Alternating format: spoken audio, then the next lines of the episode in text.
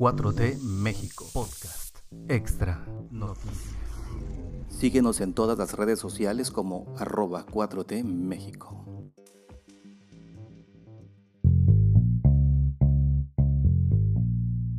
Martes 1 de febrero de 2022. Muchas gracias por estar aquí en 4T México. Este podcast plus que es de noticias. 4T México Noticias para empezar el día.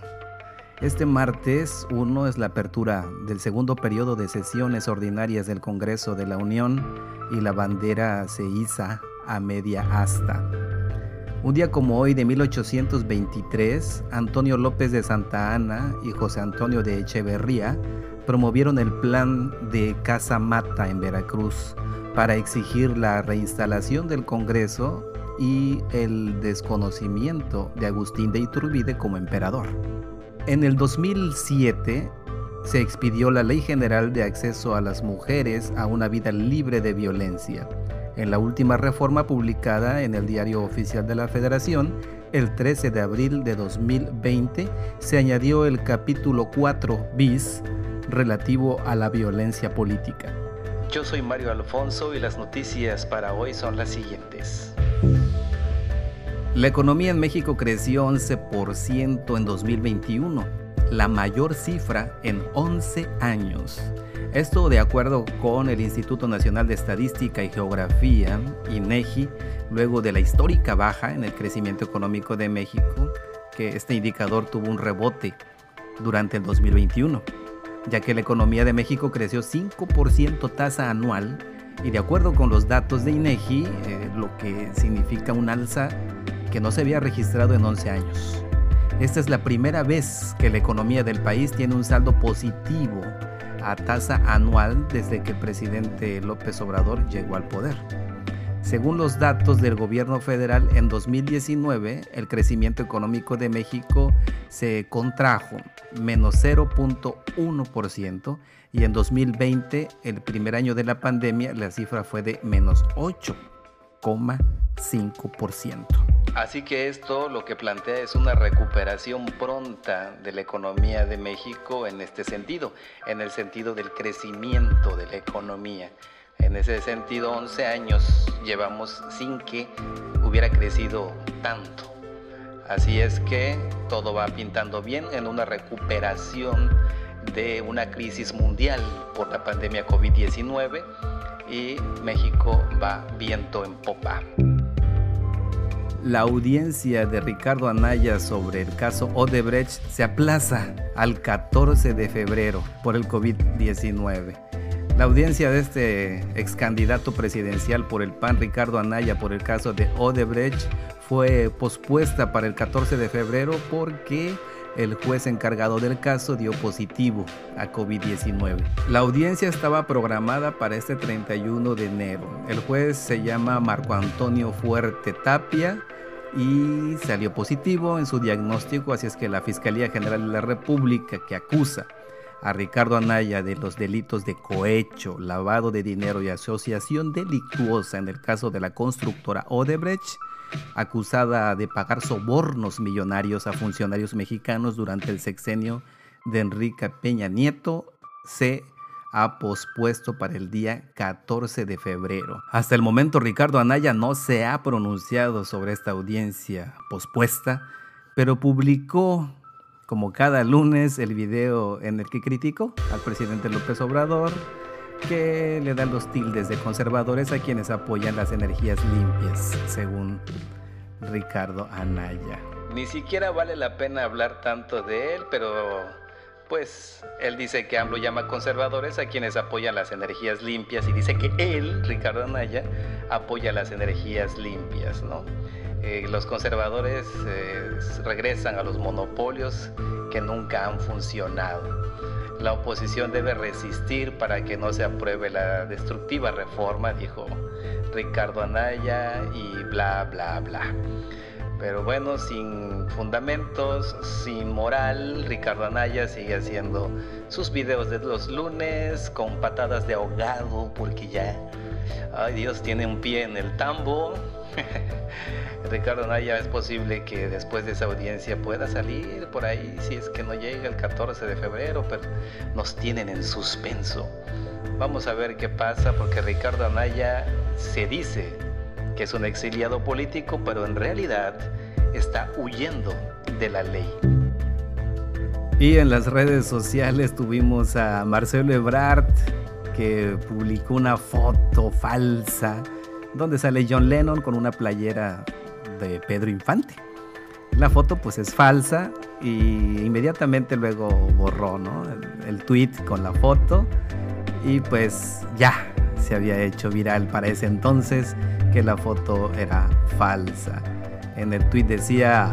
Gran foto, John Lennon con su playera de Pedro Infante. Aunque borró ese tweet con la foto de Pedro Infante, pues de todos modos se hizo viral y se hizo burlas, ¿no? Se hicieron muchas burlas en Twitter y después publicó ya la foto verdadera. Y en esa publicación decía... La verdadera, me dicen. De cualquier forma, buena imagen.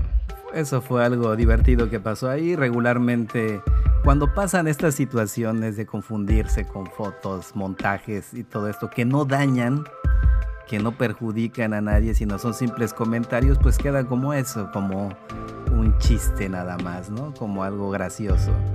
Malo es cuando se hacen los montajes especiales para perjudicar, para engañar, para mentir sobre cosas importantes que afectan la política, que afectan el poder, que afectan a terceros. AMLO habla sobre escándalo familiar. En este gobierno no tienen influencia mis hijos. Luego de que se diera a conocer las residencias en donde ha vivido José Ramón López Beltrán, el hijo mayor del presidente López Obrador, el presidente mismo dijo que sus hijos no tienen ninguna influencia en el poder. En este gobierno no tienen influencia mis hijos. No se le da contratos a ningún recomendado. Esto es lo que dijo el presidente Obrador respecto a esa investigación que dio a conocer el medio Latinus y Mexicanos contra la corrupción y la impunidad. De acuerdo con la publicación por el medio del periodista Carlos Loret de Mola y MCCI, José Ramón López Beltrán, hijo del presidente López Obrador, vivió en el 2019 y 20 en una lujosa residencia en Texas, en Estados Unidos, propiedad de Kit L. Schilling, quien fue alto ejecutivo de Baker Hughes, compañía petrolera que tiene contratos vigentes con el gobierno de López Obrador por más de 151 millones de dólares en obras para petróleos mexicanos. López Beltrán está casado con Caroline Adams, quien trabaja en la industria petrolera. En el asunto del matrimonio, ahí está complicado meterse. Ellos se casaron y al parecer la señora tiene dinero, pero no tiene nada que ver con el gobierno, ni un contrato, ni una recomendación. No somos iguales. Esto es lo que dijo el presidente López Obrador asegurando que nunca traicionará al pueblo de México y dijo que le molesta la riqueza mala vida, no la riqueza, sino la riqueza mala vida. Si la gente trabaja y con su propio dinero y esfuerzo ha logrado tener riqueza, entonces no tiene por qué caer mal. El problema es cuando lo hace al amparo del poder. Además, el presidente Obrador estalló en contra de Loret de Mola, quien recordó que participó en los montajes televisivos de Florence Cassés, así como el invento de Frida Sofía durante un terremoto en septiembre de 2017. Eso como contexto para saber de dónde, de dónde viene, de dónde viene la investigación, quién es el que la propone. ¿Le podrás creer a una persona de esa categoría? El embajador de Estados Unidos en México, Ken Salazar, explica la llegada del FBI y la DEA al estado de Quintana Roo. Aseguró que se respetará la soberanía mexicana en la investigación que se realiza mediante agentes de la DEA y del FBI, que son la Administración de Control de Drogas y el Buró Federal de Investigaciones por el asesinato de dos canadienses en un hotel de Escaret el pasado 21 de enero. Previo a su reunión con el presidente López Obrador, en la que se tratan los temas de seguridad bilateral, Salazar afirmó que la indagatoria se realizará de manera transparente. Con respecto a las operaciones de seguridad tanto en México como en Estados Unidos, se respetará la soberanía de ambos países, como es en el caso de las investigaciones criminales del gobierno de Quintana Roo Cualquier involucramiento de agencias de Procuración de Justicia federales estadounidenses en México se llevará a cabo de manera transparente y un estricto concierto con las autoridades mexicanas. El pasado viernes 28 de enero, el presidente Andrés Manuel López Obrador confirmó la intervención de dependencias como la DEA y el FBI en la investigación del ataque armado en contra de estos dos canadienses en la Riviera Maya. Al respecto, el presidente mexicano declaró que no están en contra de Estados Unidos y de que investigue, pero hizo un llamado a respetar la soberanía nacional. México celebra ante la Organización de las Naciones Unidas que Rusia no pretenda invadir Ucrania. El embajador de México en la Organización de las Naciones Unidas, Juan Ramón de la Fuente, abogó por una solución no militarizada en Ucrania, que ha sido asediada por las tropas de la OTAN, según han acusado las autoridades rusas. Durante su intervención en el Consejo de Seguridad de las Naciones Unidas, el diplomático mexicano aseguró que la escalada de tensiones en Europa del Este representa una amenaza potencial para la paz y la seguridad internacionales. En cuanto a la no intervención, reiteramos la importancia de respetar la soberanía, la unidad y la integridad territorial de Ucrania, un apego irrestricto al derecho internacional, a la Carta de la ONU y a la Resolución 2625 de la Asamblea General. También mencionó que ante la desconfianza que prevalece en el clima internacional es importante evitar cualquier acción que pueda considerarse hostil. Y además el gobierno mexicano consideró de alentador que Rusia no pretenda invadir el territorio ucraniano, como ha estado denunciando Estados Unidos. Qué bueno que sea así. Es una declaración unilateral de no agresión. Y México sostiene que no existe una solución militar en este asunto. Por el contrario, deben privar la diplomacia preventiva y el diálogo como vías de distensión. Ucrania y algunos otros países occidentales han manifestado su preocupación por la creciente actividad militar rusa cerca de la frontera de Ucrania, lo cual es interpretado como la antesala de una posible invasión. Sin embargo, Rusia rechaza esas acusaciones. Por el contrario, afirma que Estados Unidos y las fuerzas de la Organización del Tratado Atlántico Norte, OTAN, son las que asedian el territorio ucraniano. Según el ministro de Exteriores ruso, Sergei Lavrov, Rusia no descarta que la histeria en torno a Ucrania, proporcionada por Occidente, tenga como objetivo encubrir a Kiev del sabotaje de los acuerdos de Minsk que abren la vía para una solución pacífica del conflicto de Donbass. Así es que nuestro país, México, pidió que se respetara la autonomía de Ucrania, incluyendo que Estados Unidos salga. Esta reunión pues demostró que Francia tiene un doble discurso, esperando una posición de una defensa europea y la salida de la OTAN. ¿no? Y también podemos ver aquí en estas declaraciones que pues Estados Unidos poco a poco está perdiendo credibilidad y está perdiendo los argumentos que tiene en torno a todo el caso de Ucrania. Marcelo Ebrard presiona a Israel sobre el caso de Romer. El canciller mexicano Marcelo Ebrard pues envió una carta a su homólogo en Israel, Jair Lapid, para pedir una cooperación en la extradición del escritor Andrés Romer, sobre quien pesan tres órdenes de aprehensión por violación y abuso sexual. Esta misiva fue enviada a mediados de enero y recuerda que el gobierno de México ya hizo las solicitudes de extradición de Romer sin que hasta ahora se tenga una respuesta favorable. En esta ocasión quisiera transmitirle la importancia que el Estado mexicano le otorga a la cuestión nacional del mexicano Andrés R., quien se encuentra residiendo en Israel y para cuyo caso la Fiscalía General de la República ya ha cumplido con la solicitud formal de extradición. Marcelo Ebrard afirma en el documento que para México representa una prioridad la impartición de justicia de cualquier delito cometido contra las mujeres, por lo cual pide al canciller Lapid su invaluable atención a este caso.